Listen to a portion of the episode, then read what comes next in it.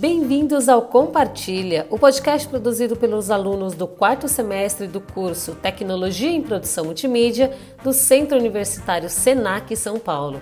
Eu sou Leidila Nascimento. Eu sou Giovanni Bueno e a entrevistada do programa de hoje é a Fernanda Vilhalva, que vem falar pra gente sobre solidariedade e doações em meio à crise que a pandemia do novo coronavírus trouxe para toda a sociedade, inclusive o terceiro setor. Devido ao momento que estamos vivendo com a Covid-19, percebemos diversos setores da sociedade se mobilizando com ações de solidariedade e doações para quem mais necessita neste momento. O terceiro setor certamente é um dos mais prejudicados, porém tem buscado estratégias para não deixar as famílias beneficiadas sem auxílio.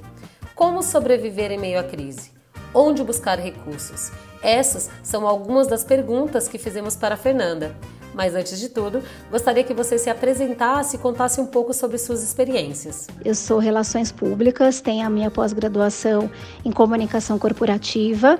Atuo atualmente no setor de parcerias e relacionamentos da Fundação Julita, que é uma organização do terceiro setor. A Fundação Julita atende diversos públicos, desde crianças a idosos, que fica no Jardim São Luís, aqui na Zona Sul de São Paulo. Eu trabalho com comunicação há 15 anos, Trabalhei no primeiro setor e agora atuo no terceiro setor. Acredito que algumas pessoas que estão ouvindo agora sejam tão leigos quanto eu nesse assunto. E para começar, gostaria que falasse o que significa a cultura da doação.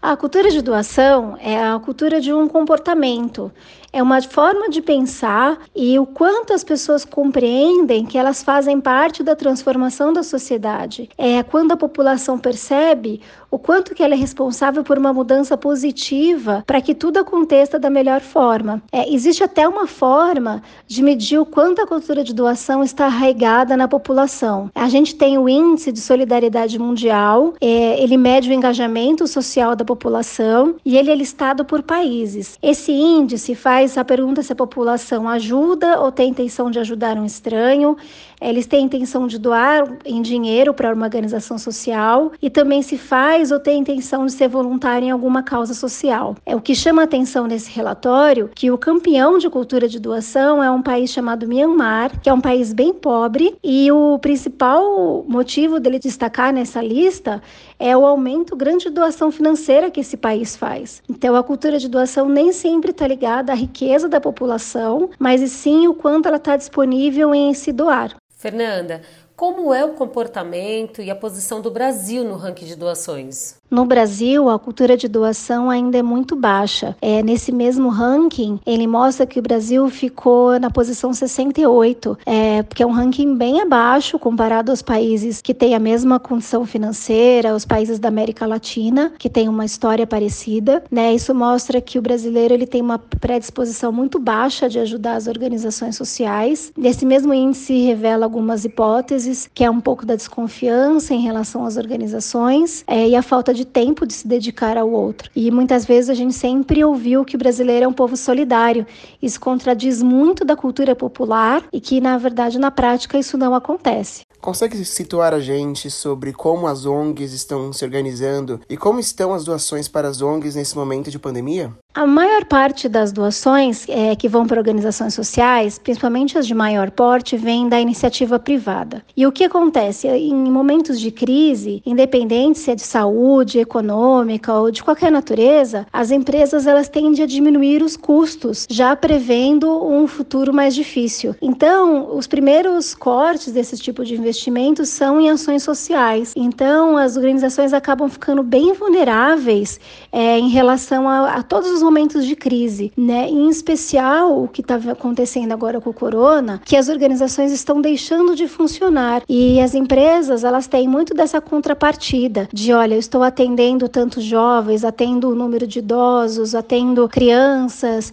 É, esses números são importantes para que as empresas passem para a sociedade o que elas estão fazendo em contribuições. Como essas atendimentos estão não acontecendo, a empresa também fica muito difícil de justificar esse tipo de investimento. Então, né, nesses momentos de crise, é normal que haja uma redução de investimento social. Porém, as ONGs, elas aproveitam esse momento também para se engajar em movimentos populares em que as pessoas estão mais solidárias. Então, há, há um crescente participação da sociedade civil. Então, as pessoas estão mais engajadas porque elas sentem na pele uh, o que é o problema social. Então, tem o um lado também positivo, que existe essa onda de solidariedade, pois entendem a dor um do outro.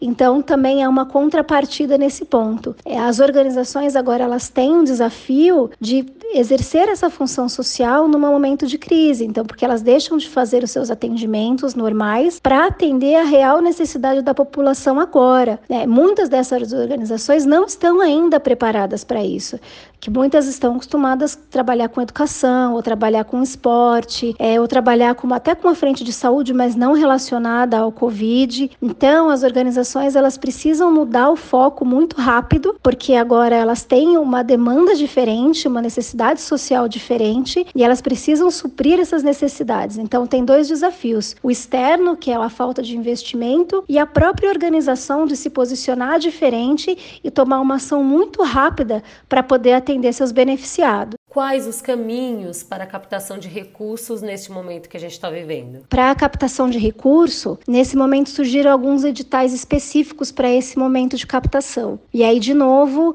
as organizações também têm essa, têm que ter essa agilidade para já se inscrever em projetos, para já se inscrever em editais e já conseguir é, buscar essa verba. Para as organizações que são pequenas e que não têm capital humano apto para fazer isso, é uma dificuldade bem maior. Então, é também essa correria de buscar esse recurso que está disponível de alguma forma no governo. Dessa forma, as organizações que estão mais preparadas, que têm a capacidade de escrever que têm capacidade de escrever projetos de forma rápida, capacidade de mobilização de, de sua equipe para atender, acaba tirando vantagem porque acessa essa verba que vem tanto do público quanto do privado e dessa forma consegue se manter durante a crise e fazer o seu trabalho, que é atender o beneficiado. O beneficiado agora está precisando de coisas mais urgentes e a organização que tiver essa sensibilidade de entender agora qual é o momento é as que vão ter as melhores decisões e a que vão perdurar além da crise, né? Quais as perspectivas de futuro das ONGs pós-pandemia? Pensando num futuro próximo, a gente espera que essa cultura de solidariedade, que esse movimento de ajudar o outro se permaneça mesmo após a crise, que as pessoas passem passem a olhar o outro com um olhar mais solidário, de compaixão, e isso faz com que as organizações voltem a retomar o seu trabalho e com mais credibilidade, mas pensando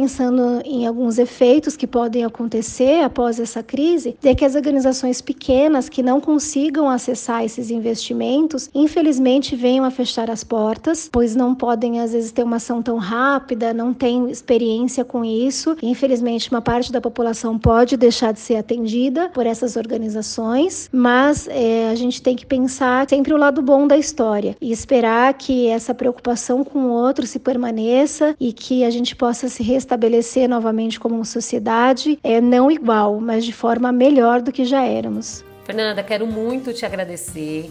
Eu faço das suas as minhas palavras. Eu acredito que esse momento que a gente está vivendo, ele tem sim trazido muitas reflexões e mudanças de comportamentos positivas. A gente quer muito acreditar que esse espírito de solidariedade, ele continue nas pessoas, né? Muito obrigado e esse foi mais um episódio do Compartilha. Logo mais, mais conteúdos.